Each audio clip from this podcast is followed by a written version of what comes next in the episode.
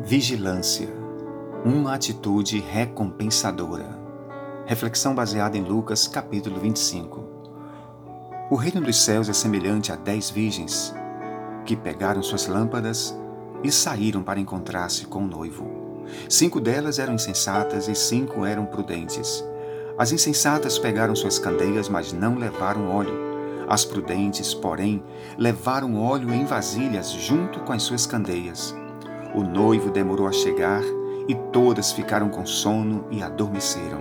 À meia-noite ouviu-se um grito: O noivo se aproxima, saiam para encontrá-lo. Então todas as virgens acordaram e prepararam suas candeias.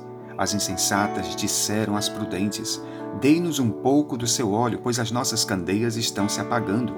Elas responderam: não, pois pode ser que não haja o suficiente para nós e para vocês. Vão comprar óleo para vocês. E saindo elas para comprar o óleo, chegou o noivo. As virgens que estavam preparadas entraram com ele para o banquete nupcial e a porta foi fechada. Mais tarde vieram também as, as outras e disseram: Senhor, Senhor, abra a porta para nós. Mas ele respondeu: A verdade é que eu não vos conheço. Portanto, vigiem, porque vocês não sabem o dia nem a hora. Há muitas pessoas que, ao lerem esta parábola contada por Jesus, se perdem tentando explicar e entender cada detalhe. No entanto, é no último versículo que os nossos olhos, mente e coração devem se deter, pois são exatamente estas palavras que Jesus pronunciou que nós devemos prender a nossa atenção e os nossos ouvidos. A vigilância em todas as áreas da vida é deveras importante.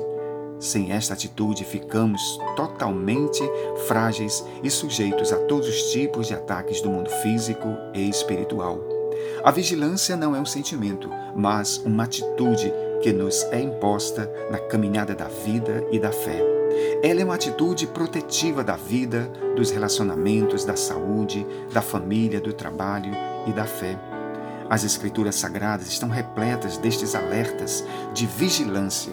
Negligenciá-los ou não dar a devida importância é um atentado contra a própria vida e contra a fé. Neste caso em particular, muitos irão amargar ao ouvir as palavras de Jesus quando voltarem e baterem na porta, pedindo ao Senhor que lhes abra a porta. Estes ouvirão: Não vos conheço. Que sejamos vigilantes em todos os momentos de nossa vida e jornada. O prêmio para os que vivem na vigilância é deveras recompensador. Ser vigilante não é uma tarefa tão fácil. Ela exige renúncia, foco, obediência e submissão. Ah, como é difícil vigiar! Somente ajudados pelo Espírito Santo de Deus é que nós conseguimos manter os nossos olhos espirituais abertos, as mãos estendidas para o alto em oração, como fez Moisés, e a mente e o coração guardado das más influências deste mundo. Que em nossas vidas nunca falte o azeite do Espírito Santo que durante a nossa jornada neste mundo estejamos sempre com as nossas candeias acesas. Que a semelhança de Davi possamos sempre dizer: Lâmpada para os meus pés e luz para os meus caminhos é a tua palavra, Senhor.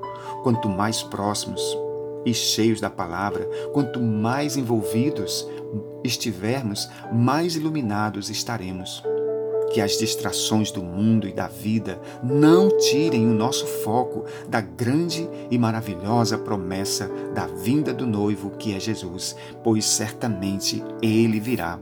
Portanto, vale a pena manter as nossas lâmpadas acesas, uma reserva de azeite e um coração cheio de fé e esperança na vinda do Senhor Quanto mais, meus irmãos, que sejamos sempre, sempre firmes, sempre abundantes e constantes na obra do nosso Deus, sabendo que o nosso trabalho, nossa vigilância, nossa fé no Senhor não é em vão. Que o grande amor do Pai, a graça do Filho e as consolações do Espírito Santo estejam com todos nós, hoje e sempre. Amém.